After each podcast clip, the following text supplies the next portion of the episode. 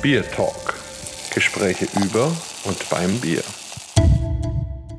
Hallo und herzlich willkommen zu einer neuen Folge unseres Beer Talks. Heute mal wieder ein Special und wir überqueren auch mal wieder einen Ozean, zumindest prinzipiell. Also werdet ihr gleich noch mitbekommen, warum einerseits ja und andererseits nein. Mit dabei bin natürlich wie immer ich und der Holger. Genau, also ich, der Markus, wollte ich natürlich sagen. Unser Gast ist eben so ein bisschen in diesem Spannungsfeld der zwei Welten, denn er kommt quasi so ein bisschen aus Brasilien, ein bisschen aus Deutschland, ist jetzt allerdings hier bei uns, muss sich aber erst wieder so ein bisschen zurechtfinden, was das Thema Bier angeht, aber wird sich gleich ein bisschen vorstellen. Der Michael Schnölle. Was gibt's denn über dich von dir zu sagen? Erstmal vielen Dank. Es macht mir Spaß, bei euch mitzumachen. Michael ist made in Germany, and assembled in Brazil. Ich bin in Brasilien geboren von deutschen Eltern, also deswegen habe ich auch zuerst Deutsch gelernt und dann Portugiesisch, habe aber mein ganzes Leben lang in Brasilien verbracht und bin erst jetzt vor etwas weniger als drei Monaten nach Frankfurt gezogen mit Frau, Kindern und der Hund ist auch dabei. In Brasilien habe ich, war ich an einer deutschen Schule und habe dann Hotelfachschule gemacht in Brasilien, war auch in der Hotellerie beschäftigt immer als F&B Manager, also Food and Beverage Manager, habe ich ein paar Jahre lang gemacht und dann habe ich angefangen für Investoren, also Investoren in der Hotelbranche zu arbeiten als Berater, also Machbarkeitsstudien und so weiter. Und das ist eigentlich das, was ich dann die ganze Zeit gemacht habe als Hauptarbeit.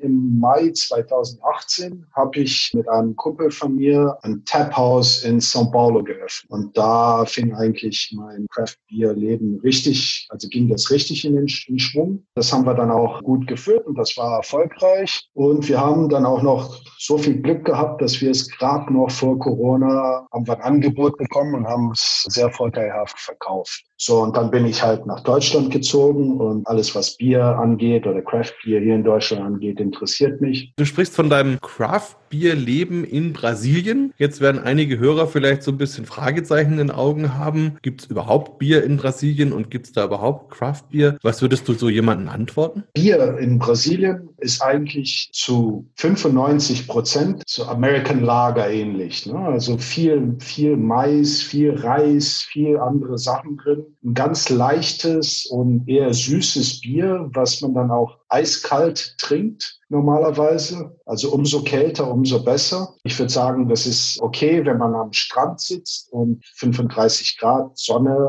hat auf dem Kopf und dann geht so ein Bier gut. Aber es gibt schon eine Kraftbierszene, die gut wächst. Die ist jetzt auch schon, ich würde sagen, schon fast zehn Jahre alt. Also vor zehn Jahren hat es angefangen in Brasilien. Alles, was in Brasilien anfängt, fängt normalerweise in São Paulo an. Das ist da, wo ich geboren wurde und wo ich auch aufgewachsen und immer gelebt habe. Das ist eine 20 Millionen Stadt. Da sind auch viele, viele Ausländer und halt Leute von, von, von ganz Brasilien finden sich da zusammen, wie das in so einer Großstadt üblich ist. Und Paulo ist auch weltweit bekannt als eine sehr starke Gastronomiestadt. Man kann in São Paulo von allem versuchen und finden jederzeit 24 Stunden am Tag. Das ist so wie Los Angeles ähnlich, also eine sehr lebhafte Stadt, was Gastronomie und Entertainment angeht. Also da ist immer was los. Wir haben in Brasilien über 1200 Kraftbierbrauereien. Und nur im Jahre 2019 wurden 320 neue geöffnet. Also das geht jetzt sehr schnell. Ne? Jedes Jahr öffnen mehr Kraftbierbrauereien. Man muss schon sagen, das sind nicht alle Kraftbierbrauereien, die ihre eigene Brauerei haben. Es sind auch, also wir nennen das in Brasilien Zigeuner. Ich weiß nicht, was hier auch so heißt. Die haben ihre eigenen Rezepte, aber haben keine eigene Brauereianlage. Sie machen das dann halt bei einem Partner irgendwie oder kaufen sich halt eine Zeit in deren Brauerei, wo sie dann ihre Biere brauen und dann auch selber verkaufen und vermarkten. In 2018 waren es 210. Also das wächst jetzt jedes Jahr, kommen 200, 300 neue Brauereien dazu. 80 Prozent von dem Markt liegt im Süden, Südosten von Brasilien. Brasilien ist ja auch so ein riesiges Land. Fast 80 Prozent von der ganzen Wirtschaft von Brasilien ist auch im Süden, Südosten. Deswegen ist das auch sehr verständlich. Ne? Ja, auf jeden Fall. Also ich habe ja vor Ort in Blumenau war ich auch schon zweimal beim Bierwettbewerb dort und habe auch viele dieser Biere probiert. Das letzte Mal war ich 2019 da und da, da waren es locker über 1000 Brauereien. Und also Brasilien ist der drittgrößte Biermarkt der Welt. Das können sich viele in Deutschland gar nicht vorstellen, also nach China und den USA. Also ein richtiges Bierland. Jetzt natürlich alles ein bisschen schwierig mit dem ganzen Corona-Thema. Können wir vielleicht gleich nochmal drüber sprechen. Ich mhm. glaube aber, dass der Holger ziemlich durstig ist. Wie sieht es denn bei dir aus an der Ecke, Holger? Also, wie immer hast du natürlich recht. Das ist aber trotzdem sehr interessant, euch zuzuhören. Und ich war auch ja schon mal in meinem Leben in Brasilien und habe da natürlich auch die Craft-Bier-Szene versucht kennenzulernen. Und ich kann nur sagen, auch bei entsprechend großen Wettbewerben, also zum Beispiel dem World Beer Award, haben brasilianische Biere auch durchaus großartige Erfolge erzielt. Und ich kann mich sogar erinnern, dass da ein Rauchbier seinerzeit dabei war. Ich habe mich allerdings heute nicht für ein Rauchbier entschieden. Soll ich das mal verraten, was ich mir heute überlegt habe? Kannst du gleich machen. Vorher will ich noch einwerfen, dieses Bier aus Brasilien, was du meinst, kommt lustigerweise von einer Brauerei, die sich den Namen Bamberg gegeben hat. Also Cervejeria Bamberg ist tatsächlich auch in der Nähe von Sao Paulo. Weiß nicht, Michael, ob du die kennst. Ja, die kenne ich sehr gut. Die waren, Alessandro Bazzo ist da der Chef, genau. Ja.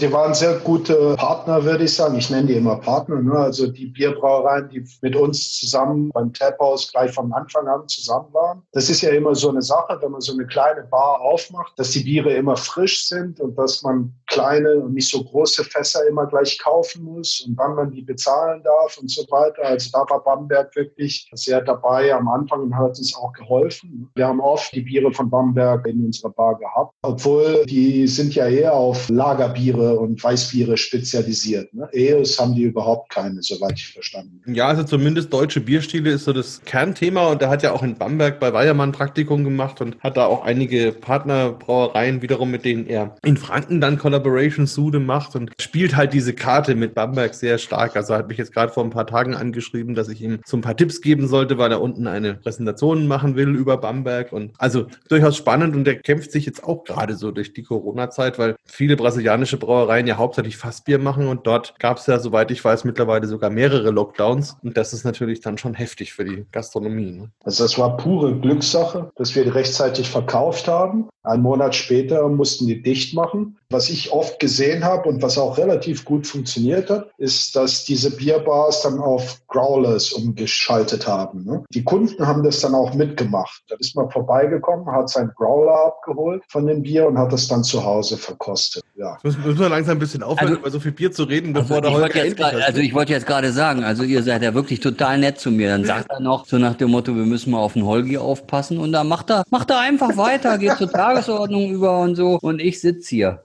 Also darf ich jetzt erzählen? Ja, ja, ich habe doch jetzt gerade gesagt, wir denken an dich. also ich habe jetzt mir Folgendes überlegt und hatte mir gedacht, wir gehen eben in ein fremdes Land und da ist das Lagerbier absolut beherrschend, aber natürlich ist der Craftbiermarkt auch interessant und so habe ich mir einen alten Bierstil herausgesucht, der in der Craftbier-Szene dann auch wieder belebt wird an der einen oder anderen Stelle und in dem Fall habe ich mich entschieden für ein Batzen Vienna. Also Batzenbräu ist eine Brauerei aus Bozen in Südtirol, also in Norditalien. Und das Vienna ist eben ein Wiener Lager. Ich mache es jetzt mal auf und schütte es auch ein. Da kann ich jetzt also einfach nur sagen, das hat so eine schöne, ja, leicht rötliche Farbe, ganz leichte Kupfernote, aber nur ganz leicht, ganz hell und hat so eine opale Optik, also ist unfiltriert. Wenn man jetzt also reinriecht, dann sind ganz reichhaltige Malzaromen im Vordergrund, bisschen so toastartiges, so wie man sich vielleicht ein schönes Oktoberfestbier auch vorstellt im Geruch. Jetzt trinke ich mal einen Schluck. Genauso, wie man sich's vorstellt. Die Malzkomplexität, die ist nicht nur in der Nase im Vordergrund, sondern auch im Geschmack. Man hat so einen schönen karamellartigen Geschmack, schönen trockenen Abgang. Die Malz- und die Hopfennote ist im Nachgeschmack schön da. Man hat auch eine, eine Hopfen, eine leichte Hopfenbittere, die da ist. Also eigentlich ein sehr, sehr schönes, komplexes Bier. Und da ist ja auch eben ganz interessant die Familie Dreher. Da hat ja dann der Anton Dreher damals ja so im ersten ersten Drittel des 19. Jahrhunderts umgestellt, eben auf die untergärige Brauweise. Das haben viele gemacht. Und der war halt der erste, der dann eben diesen Lagerbierstil oder den Wiener Typ entsprechend erfunden hat. Und für ihn war dann oder hat dann irgendwann gemerkt, dass da entscheidend eben die Kühlung während der Lagerung ist, ja. Und hat dann eben riesige Keller angelegt und die dann mit Eis versehen. Also ist ein ganz interessantes Thema. Und ich habe jetzt halt einfach gedacht, das ist genau richtig. Jetzt, wenn man über Brasilien spricht und die Craft-Bier-Szene und in dem ganzen Land, du hast es gesagt, der drittgrößte Biermarkt der Welt mit 139 Millionen Hektoliter. Da kann man Lagerbier erleben, so wie du es beschrieben hast, Michael. Also Menge und eiskalt getrunken. Aber man kann, glaube ich, auch spannende Biere erleben, weil Brasilien dann auch ein Land ist, was eine Kreativität auch lebt, ja. Und die Brasilianer probieren gerne aus und die Experimentierfreude und auch die lokalen Zutaten habe ich damals erlebt und so. Und da habe ich dann gedacht, so ein Wiener Lager, das ist so wunderbar. Es schlägt für mich auch eine Brücke nach Brasilien in einer anderen Richtung, weil ja das Wiener Lager mit den Exilanten aus Österreich, Ungarn dann eben auch nach Amerika gekommen ist und in den USA und dann natürlich auch in Südamerika eine große Karriere als Bierstil hat. So, jetzt sind wir aber gespannt, Michael, du hast dir wahrscheinlich eher ein deutsches Bier ausgesucht oder hast du ein brasilianisches mitgebracht? Ich habe mir vorgenommen, bevor wir verreisen, also raus aus Brasilien, habe ich den Rest des Lagers der Bar noch ausgetrunken, bevor wir verreist sind. Also ich Wie viele Tage warst du da im Delirium? Ich trinke jetzt ein ganz einfaches Bier, das habe ich hier im Supermarkt gekauft. Das ist ein Altenmünster Urig Würzig, also Flaschbier so ein süffiges Bier. Sehr wenig Hopfen, würde ich sagen, kann man da wenig durchschmecken, eher malzig, süß und also so ein richtiges äh, Sonntagsbier, würde ich sagen, für den ganzen Nachmittag. Ja, passt ja auch. Wir haben ja relativ späten Abend jetzt und ich glaube, da ist so ein schönes ins Bett geh Bier vielleicht sogar eine sehr, sehr gute Wahl. Naja, und die Bügelflasche, ne? Und die Bügelflasche, das ist. Genau, die Bügelflasche, also das muss ich schon sagen. Also das finde ich echt cool. Ne? Also das haben wir in Brasilien nicht, diese Bügelflaschen. Und also ich, ich, ich finde das irgendwie irgendwie cool, diese, diese Flaschen aufzupoppen. Also der Geräusch, der da, der da kommt, das ist ein Erlebnis, noch ein neues Erlebnis für mich. Gibt es in Brasilien irgendeine Brauerei, die Bügelflaschen hat? Nein, das sind dann alle importierte Biere. Also ich glaube, die, die werden überhaupt nicht gemacht, diese Bügelflaschen in Brasilien. Die bekommt man auch gar nicht. Es sei denn, man hebt sie sich selber auf und, und wäscht sie und benutzt dann wieder. Ne?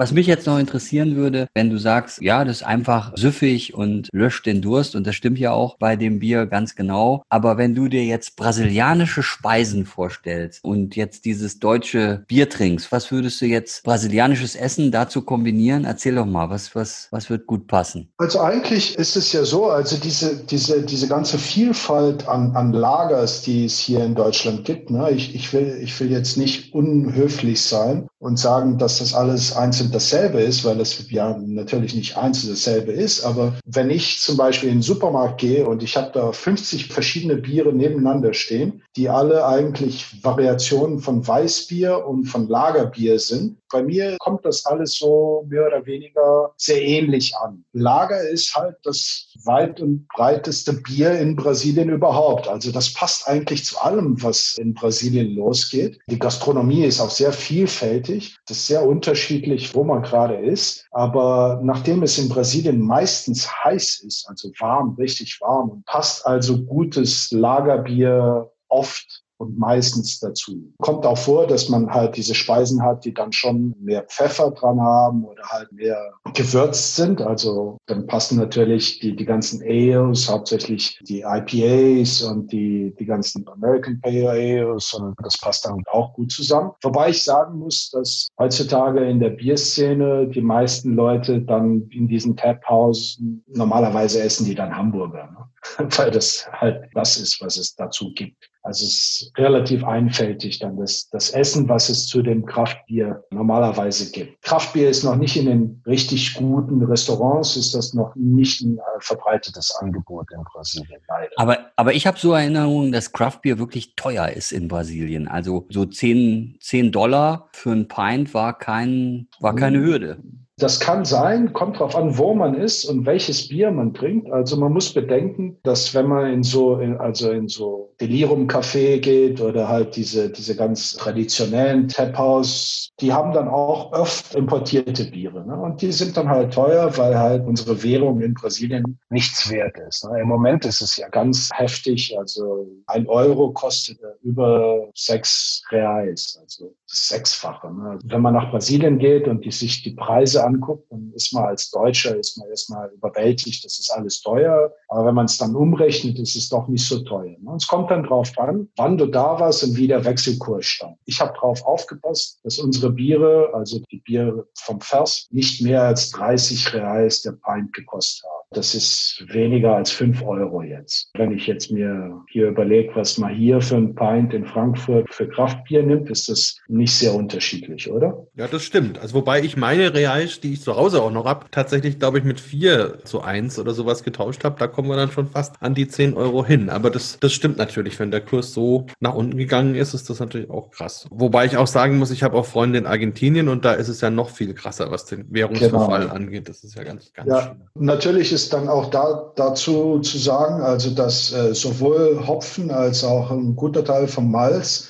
in Brasilien noch importiert werden. Ne? Also Hopfen sowieso und Malz zum Teil auch. Ne? Also das, das hängt dann auch alles vom Wechselkurs ein bisschen ab und es ist halt teuer. Ne? Und die ganzen, also die Vermarktung von Bier in Brasilien ist teuer wegen der Logistik. Die Entfernungen sind ja so groß. Ne? Also ich, ich kann mich jetzt nicht dran erinnern genau an meine Geografieunterrichte in der Schule, aber ich glaube, der westliche Teil Europas sollte schon locker in Brasilien reinpassen, oder? Ich glaube schon. Ja? Also ja, wenn ich mich erinnern kann, kann habe ich auch so eine Grafik gesehen, allerdings in Brasilien. Aber man hat wirklich wirklich gesehen, dass Europa da tatsächlich reinpasst. Also es ist schon gigantisch, merkt man auch, wenn man da dahin fliegt, fliegt man ja Stunden über den Regenwald. Also das ist schon durchaus beeindruckend. Gott sei Dank noch. Jetzt würde ich aber schnell noch mein Bierchen aufmachen, wenn ihr erlaubt. Ja, bitte. Jetzt habe ich nämlich langsam auch Durst, muss ich sagen. Und, und ich habe in meinem Kühlschrank mal geguckt, was habe ich denn da noch stehen, was ganz exotisch ist, weil ich mir jetzt gedacht habe, okay, da, da kann man jetzt mal, wenn man quasi nach Brasilien geht, kann man ja mal schauen. Und ich habe da eine schwarze Dose, da steht drauf Carbon Brews und dann ein IBU. Ein Hazy Pale Ale mit 4,7 Prozent und eben einem IBU. Also heißt so gut wie gar nicht bitter. Jetzt bin ich mal gespannt. Schauen wir mal. Also wie ihr gehört habt, eine Dose und zwar ordentlich unter Dampf. Schauen wir mal, jetzt muss ich jetzt mal ein bisschen warten, bis sich das Ganze gesetzt hat. Ach so, ja, und es kommt übrigens aus Hongkong. Also auch ganz interessant. Eine Brauerei, wo man jetzt nicht alle Tage lang vorbeikommt und hat mir einen Freund mitgebracht. Und wenn man sich das Ganze anschaut, also zumindest das Thema Hazy Pale Ale ist komplett getroffen. Also man kann fast, nee, man kann nicht durchgucken. Also sehr, sehr milchig trüb, die ganze Angelegenheit. Oben drüber ein relativ grobporiger, aber dichter Schaum. Und es riecht in der Tat sehr fruchtig. So Pfirsich, Maracuja in die Richtung. Mal gucken. Mhm. Schmeckt man auch und ich schmecke schon eine gewisse bittere. Also ein IBU würde ich jetzt nicht sagen. Ich würde es eher so in, in 20, 25 einsortieren. Aber es ist schmackhaft und also wenn jemand mal sowas in die Hand bekommt, Carbon Brews aus Hongkong, dann gerne mal probieren. Das ist ein sauberes, schönes, sehr fruchtiges und spannendes und auch seltenes Bier. Prost. Prost. Prost. Markus, vielleicht kannst du mir ja was beibringen wegen IBU. Also wir haben öfters ein Gespräch gehabt in der Bar dass IBUs so eigentlich relativ wären. Das, was man abmessen kann und das, was man dann abschmecken kann, kann eigentlich ganz verschieden sein. Stimmt das? Im Grunde ist es eine rein rechnerische Größe. Also es gibt den Hopfen natürlich als Inhaltsstoff und der hat Bitterstoffe. Und dann kann ich ausrechnen, wie viel Kilo Hopfen gebe ich auf wie viel Liter meines Bieres und habe dann praktisch ein Verhältnis, wenn ich weiß, so und so viel Prozent in meinem Hopfen, 10 Prozent zum Beispiel sind Bitterstoffe und ich habe dann eben 500 Gramm auf 100 Liter Bier, dann kann ich ausrechnen, wie viel Bitterstoffe ich in diese 100 Liter Bier gebe. Und da kommt dann rein rechnerisch die Bittereinheit dabei raus. Also das ist der rechnerische Wert und der ist jetzt zum Beispiel bei einem hellen Bier so um die 20, bei dem Pilz so um die 30, 35 und kann dann eben bei einem IPA auf 40, 50 und so weiter steigen. Bei einem Weizen haben wir vielleicht 10. Also so in diesem Rahmen bewegt sich das. Und der andere Punkt ist aber, dass der Alkohol im Bier die bittere, also zumindest in der Wahrnehmung, reduziert. Das heißt also, wenn ich ein sehr alkoholhaltiges Bier habe, dann merke ich die bittere weniger. Das heißt, auch dann schmecke ich, wenn ich zum Beispiel einen Pilz mit 5% und 35 Bittereinheiten habe und dann habe ich ein Pale Ale mit 7% und auch 35 Bittereinheiten, dann kommt mir das Pale Ale wesentlich weniger bitter vor, weil es mehr Alkohol hat. Also insofern ist es da oft auch eine Frage der Wahrnehmung. Und dann hat es auch noch was damit zu tun, wann kommt dieser Hopfen in das Bier. Also ich kann den im normalen Brauprozess reingeben, dann überträgt sich eben ein gewisser Teil der Bittere, ungefähr ein Drittel. Oder ich kann den zum Beispiel Hopfen stopfen. Dry Hopping sagt man da auf Englisch, wenn das Bier eigentlich schon fertig ist. Dann überträgt sich noch wesentlich weniger von dieser Bittere. Aber mehr von den Hopfenölen, weil das Bier dann eben schon kalt ist und die Hopfenöle im Kalten nicht verdunsten was sie, oder verdampfen, was sie normalerweise eben im heißen Bereich des Bieres noch tun. Und also das ist ein ziemlich komplexer Begriff insgesamt, aber die Bittereinheiten sind eher so ein Richtwert. Also jetzt weniger etwas, wo ich genau weiß, was ich erwarten kann. Aber ein IBU auf diese Dose zu schreiben, ist schon ein bisschen mutig muss ich sagen. Das ist Marketing, würde ich sagen. Das glaube ich auch. Die Zielgruppe ist ja hier in Franke und da sind ja IBUs, ganz viele IBUs, ganz furchtbar. Allerdings, ja. Aber habe ich es richtig erklärt, Holger? Absolut, du hast es richtig erklärt, ja. Also vielen Dank. Ja, ich hatte so eine Vorstellung, aber so richtig erklärt habe ich das nie bekommen. Dann haben wir das doch jetzt mal nachgeholt. Das ist doch sehr schön. genau. Und, ja. und dazu, dazu kommt natürlich, dass die, die Wahrnehmung vollkommen unterschiedlich ist. Ne? Also man kann ja ein IBU haben mit 85 Bittereinheiten und du hast halt eine schöne Kalthopfung. Die bittere wird eben durch die Fruchtigkeit des Hopfens so ein bisschen umarmt, eingebunden. Und dann ist das Empfinden doch wieder weniger, aber du hast trotzdem 85 IBUs. Also es ist auch der Grund, warum ich in Verkostungen eigentlich nicht so gerne mit den Werten arbeite, weil sofort so ein Kopfkino anfängt. Ne? Also dann mhm. sagst du halt, ein deutsches Pilz hat so zwischen 25 und 35 IBUs und jetzt kommst du mit einem IPA mit 85 und dann denkt jeder sofort, um Gottes Willen, ja, das ist ja mehr als doppelt so bitter wie jetzt ein Pilz und kann dann aber doch wieder in der Wahrnehmung ganz anders sein. Also ist ein Feld, aber man kann es errechnen, man kann es auch messen, aber letzten Endes ist ja immer derjenige, der trinkt, entscheidend für den zweiten Schluck und davon leben wir ja alle. Mhm. Und es gibt noch eine lustige Geschichte. Der Mikkeler hat ein Bier gemacht mit 1000 IBU. Da hat er halt einfach Unmengen an Hopfen verwendet, um das Bier herzustellen. Und da hat man dann wirklich mal überlegt, okay, ist das überhaupt möglich? Weil der Geschmack des Bieres war natürlich bitter, aber jetzt nicht so bitter im Verhältnis. Und dann hat man untersucht und festgestellt, dass es auch einfach eine Sättigung gibt in dem Brauwasser. Also das heißt, es kann nur bis zu einer gewissen Menge Bitterstoffe überhaupt aufnehmen. Und danach kann ich noch so viel Hopfen und Bittere reingeben. Das Wasser wird es einfach nicht mehr aufnehmen können. Das ist so, wie wenn du Zucker in deinen Tee tust und irgendwann kannst du halt noch mehr und noch mehr und noch mehr Zucker reingeben, aber er löst sich nicht mehr auf. Deswegen ist es dann rechnerisch eine sehr hohe Bittere, aber real endet das dann irgendwo so bei 100, 120. Da kann man einfach gar nicht mehr Bittereinheiten überhaupt reinkriegen, weil eben das Wasser das gar nicht mehr schluckt. Also insofern ist da dann auch viel Marketing dabei. Wie mhm. habt ihr denn die Biere ausgewählt für eure Bar? Das haben wir wirklich erlernen müssen, also eigentlich spezifisch ich. Ne? Ich war dafür verantwortlich. Muss schon sagen, also wir haben die Bar geöffnet. Ich war dabei eigentlich nur, weil ich dann einen guten Weg hatte, gutes Craft Beer für gute Preise zu trinken selber. Ne?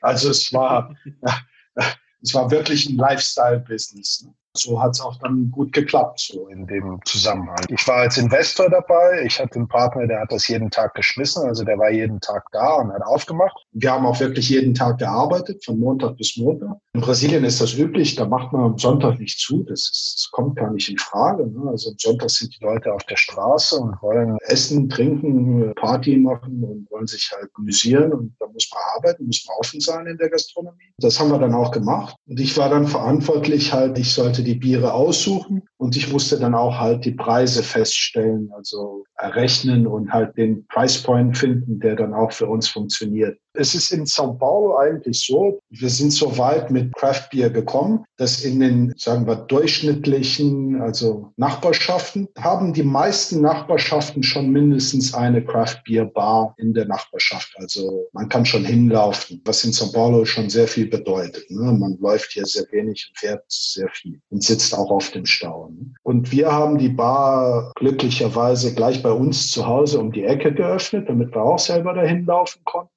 oder mit dem Fahrrad oder so. Und wir haben uns dann halt die Biere so ausgesucht, dass die vom Preis her auch funktioniert haben, hauptsächlich. Also wir haben uns fest vorgenommen, keine Biere zu verkaufen, die mehr als 27 oder 28 Reais kosten. Würden, der Pint. Wobei unsere drei festen Biere, also wir hatten ein IPA, ein, ein Lager oder Pilz und ein Weißbier, da hatten wir so fest immer, also das waren unsere festen äh, Zapfen da. Die haben alle 18 Reais gekostet. Nur Lager war etwas billiger, also 15 Reais oder so. Ja, weil wir halt gemerkt haben, dass halt unsere, unsere Kunden aus der Nachbarschaft halt nicht bereit waren, viel mehr Geld auszugeben an einem Pint als diese 27, 28 Reais. Und dann habe ich eigentlich rückwärts gearbeitet vom Preis aus dann gesucht, welche Biere funktionieren würden und welche Brauereien die besten Biere in diesem, in dieser Preisbranche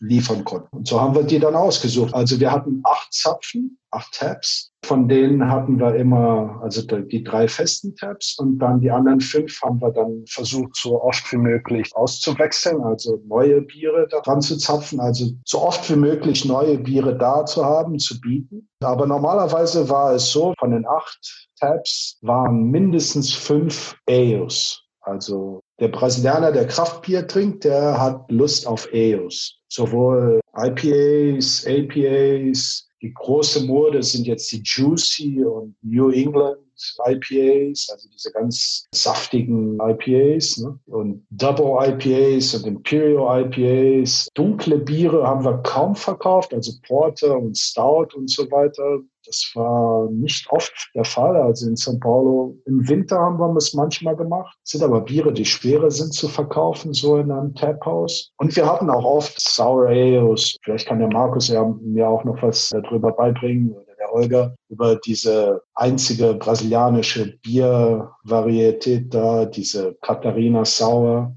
ob das wirklich etwas Spezifisches Brasilianisches ist oder eigentlich nur eine Berliner Weiße oder eine neue Art von Berliner Weiße. Das hatten wir auch, das kam auch gut an, hauptsächlich bei den Frauen, also unter unseren Kunden. Wir mussten auch den Leuten noch ein bisschen beibringen, was, was Craft Beer ist. Es war oft der Fall, dass die Leute kamen und haben gesagt, na, Lust auf ein Bier, ne? Und die Leute haben gesagt, ja, gib mir mal so ein ganz normales Bier. Da haben wir halt mit Pilzen oder Lager angefangen und haben dann ein bisschen raufgearbeitet, APA und halt mal vielleicht ein Vienna Lager halt versucht, die IBUs ein bisschen raufzuarbeiten. Und wir haben dann auch etliche Kunden sozusagen ausgebildet. Die waren uns dann auch treu. Ja, das klingt doch faszinierend. Ja, Holger, soll ich kurz noch was zum Katharina Sauer sagen oder magst du? Unbedingt, mach mal. Ja, also kann ich gerne machen. Das ist ja ein Bierstil und du hast schon zu Recht gesagt, die Basis ist die Berliner Weiße. Das Spannende ist allerdings, dass man die Berliner Weiße genommen hat, wie man sie, sag mal, vor 20 Jahren ungefähr in Deutschland bekommen hat. Das ist ein rein kesselsaures Bier, also mit Milchsäure gesäuert gesäuertes Bier, was in Berlin dafür gemacht worden ist, mit Sirup getrunken zu werden, also mit Waldmeister oder mit Himbeersirup und gar nicht pur als Getränk. Und da haben dann damals schlaue Köpfe in Brasilien bei den Brauereien gedacht, weil ja auch viele deutsche Wurzeln haben oder zumindest gerne sich an deutsche Bierstile anlehnen wollten, dass sie diese Berliner Weiße nehmen, aber eben statt Waldmeister und Himbeere, was typische Früchte bzw. Aromen hier in Deutschland sind, haben sie dann eben Früchte aus dem Regenwald genommen, alle möglichen, die da so in Brasilien wachsen und und haben das dann zugegeben, nicht als Sirup, sondern als frische Frucht und dann daraus eben einen neuen Bierstil kreiert in dem Bundesstaat Santa Catarina, deswegen eben auch der Name Catarina Sour. So seit zwei, drei, vier Jahren sagen die Brasilianer auch, das ist unser eigener Bierstil. Ich hatte da durchaus kleine Diskussionen mit den Leuten unten, als ich bei einem Wettbewerb war, weil was ich sehr schade finde, ist, dass eben das, was bei uns bei der Berliner Weiße passiert, dass man die alten Stile wiederentdeckt und da geht es eben nicht um reine Milchsäuregärung, sondern da geht es eben um wilde Hefen, um Aromen, die eben weit darüber hinausgehen. Das haben die in Brasilien gar nicht zugelassen im Wettbewerb für ein Katharina Sauer. Und das ist natürlich schade, weil es ja eigentlich der Urbierstil ist. Aber auf jeden Fall eine ganz spannende Geschichte. Und dadurch, dass es eben so viele schöne Früchte und frische Früchte und aromatische Früchte gibt im Regenwald oder überhaupt in Brasilien, gibt es da ganz, ganz tolle Variationen. Und ich habe eigentlich kaum eins bekommen, was mir nicht geschmeckt hat. Habe auch die teilweise mit nach Deutschland genommen und hier auch in Veranstaltungen verwendet. Und die Leute waren da auch immer total begeistert begeistert. Also auf jeden Fall eine coole Sache. Und ich glaube, Holger, wir hatten uns auch schon mal drüber unterhalten, über überhaupt diese Natur in Brasilien die halt ganz anders ist als bei uns in Deutschland, wo eben alles am Leben und am Blühen und am Wachsen ist und eben die Menschen da auch so drauf sind, oder? Hast du doch auch so erlebt. So ist es, also absolut. Es schwappt über auf die Mentalität und also ich bin total begeistert. Also ich war da wahnsinnig gern und man muss vielleicht auch noch mal jetzt zum Schluss auch noch mal die, die wirklichen, also ich weiß gar nicht, ob ich das so sagen darf, die, die Klassiker, aber für mich zum Beispiel ist halt so eine Brauerei wie Eisenbahn. Das ist so typisch für mich irgendwie. Das hast du ja auch gerade vorhin schon angesprochen. Da sind dann halt einfach Auswanderer nach Brasilien gegangen und haben die Bierkultur dann auch mitgenommen und, und dann heißt dann halt so eine Brauerei Eisenbahn, ja. Und da war ich auch und also das ist unbeschreiblich. Also es ist schon toll, wenn man andere Kulturen auch so kennenlernen kann und sich dann doch sofort verbinden kann, weil eben das Bier dann der gemeinsame Nenner ist, ja, der dann alles wieder verbindet. Also das fasziniert mich halt immer wieder. Ja, es würde mich zum Schluss noch interessieren, Michael, du bist ja rübergekommen jetzt mit deiner ganzen Familie, mit deiner Frau, mit deinen Kindern. Ähm, vielleicht, wenn du uns da noch mal kurz einen Überblick gibst, wie groß ist denn deine Familie und wie sind jetzt eure Pläne? Also, oder seid ihr wegen der Corona-Geschichte gekommen oder wolltest du allgemein eher dich nach Deutschland orientieren oder wie kam das überhaupt? Ich bin jetzt, äh, ich glaube, 15 Jahre verheiratet und meine Frau ist Brasilianerin und die hat sich eigentlich wahrscheinlich irgendwann vor 15 Jahren mal eine Hoffnung gemacht, ja, ich verheiratete mich, mich jetzt mit einem Schnürle, das geht jetzt bestimmt irgendwann bald ab nach Deutschland. Und das ist auch nicht passiert. Ich habe das sehr lange mich gewehrt, nach Deutschland zu ziehen, obwohl sie das immer vorgeschlagen hat oder öfters vorgeschlagen hat. Wir sind zu viert, eigentlich zu fünf. Der Hund ist ja auch mitbekommen. Aber ich habe zwei Töchter. Die eine ist neun Jahre, gestern neun Jahre alt geworden und die älteste ist 13 Jahre alt. Sowohl die beiden Mädchen als auch meine Ehefrau, die sprechen noch kein oder sehr wenig Deutsch. Wir haben zu Hause kein Deutsch gesprochen. Ja, das habe ich verpasst, mehr oder weniger, sagen wir so. Aber die lernen das jetzt, die müssen das jetzt aufholen. Und was uns nach Deutschland gezogen hat, sagen wir mal, also erstmal, ich war geschäftlich, würde ich sagen, war ich an einem Punkt, wo, wo alles ziemlich in den letzten Jahren ziemlich gut gelaufen ist. Und ich konnte es mir auch leisten, sagen wir mal jetzt, ein Jahr, Jahr lang nicht zu arbeiten oder nicht auf ein Gehalt zu arbeiten, sagen wir mal so. Und dann kam dazu, dass wenn man in São Paulo als Erwachsener oder als Ehepaar ohne Kinder gut verdient, ist São Paulo eine richtig tolle Stadt zum Leben. Also was da einem angeboten wird an Gastronomie, an Entertainment, an also alles, alles. Es gibt alles und jederzeit bekommst du bekommst du alles, was du möchtest. Du musst halt nur die Mittel haben und die Zeit haben und ja. Aber für Kinder ist es nicht so eine freundliche Stadt. Also man hängt sehr viel von dem Auto ab. Die Kinder mussten morgens in die Schule gefahren werden und dann mittags abgeholt werden und dann in den Club gefahren und dann nachmittags wieder nach Hause gefahren. Die haben für alles von uns beiden, also von meiner Frau und von mir, abgehängt, weil sie halt nichts alleine machen durften. Ne? Also wir sind dann zum Schluss gekommen, dass wir den beiden Mädels das geschuldet haben, denen zu zeigen, dass es woanders auf der Welt auch anders sein kann. Uns war es wichtig, dass sie lernen, halt mit der der Freiheit umzugehen und die auch zu selber zu erleben. Ne? Und das tun sie jetzt auch ganz gewaltig. Wir leben hier in Frankfurt auf dem Riedberg.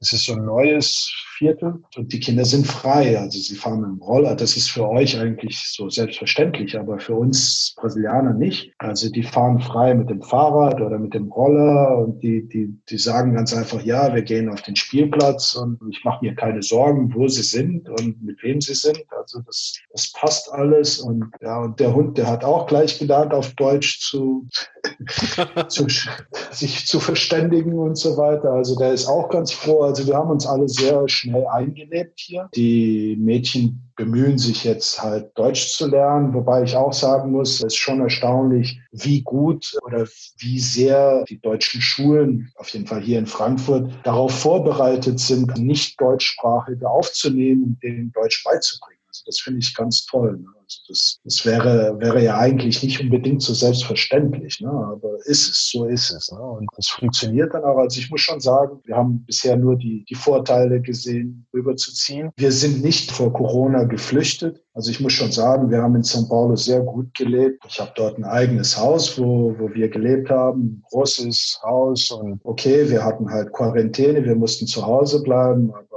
Ich meine, jeder hatte seinen eigenen Computer, wir hatten guten Internetanschluss, wir hatten Platz. Uns ging es nicht schlecht zu Hause. Ne? Also es, es, war kein Problem, wir hätten das auch abwarten können. Aber es war halt eine gute Gelegenheit, jetzt rüberzukommen nach Deutschland. Also ich habe bis vor kurzem noch weiterhin für das Geschäft in Brasilien über Internet, also über Homeoffice gearbeitet. Das ist jetzt auch vorüber, aber bisher habe ich das dann auch machen können. Die Kinder hatten sowieso schon ihre ganzen Routinen aufgegeben. Ne? Und ich muss schon sagen, also der Umzug war dann schon viel einfacher als im Normalfall, wenn man sich von allen verabschieden muss und alles auflösen muss. Klingt zumindest, als würden die Zeichen ja auf gut stehen. Also insofern vielen Dank, dass du uns diesen Einblick gegeben hast in, in dein Vorleben sozusagen. Und ich denke mal, wenn jemand Interesse hat, mehr über Brasilien oder Kontakte vielleicht auch zu haben oder sowas, der kann sich ja bei dir melden. Du hast eine Facebook-Seite und eine Instagram-Seite. Genau, und, ja. Werden wir auch in den Show Notes verlinken von, vom Podcast, sodass ihr da hinkommt. Und insofern, ja, wie gesagt, vielen, vielen Dank für diese schöne halbe, dreiviertel Stunde mit dir und für die vielen Geschichten und Informationen und auch dafür, dass wir diese Biere zusammen gemeinsam genießen konnten. Auch von meiner Seite aus. Es war ein spannendes Gespräch, ein spannender Biertalk. Da kann man mal wieder sehen, also wie das Schicksal mit uns allen spielt, oder? Also was verbindet uns? Eben das Thema Bier. Das ist doch großartig. Genau, Prost. Würde ich Perfektes Schlusswort. Prost. Vielen Dank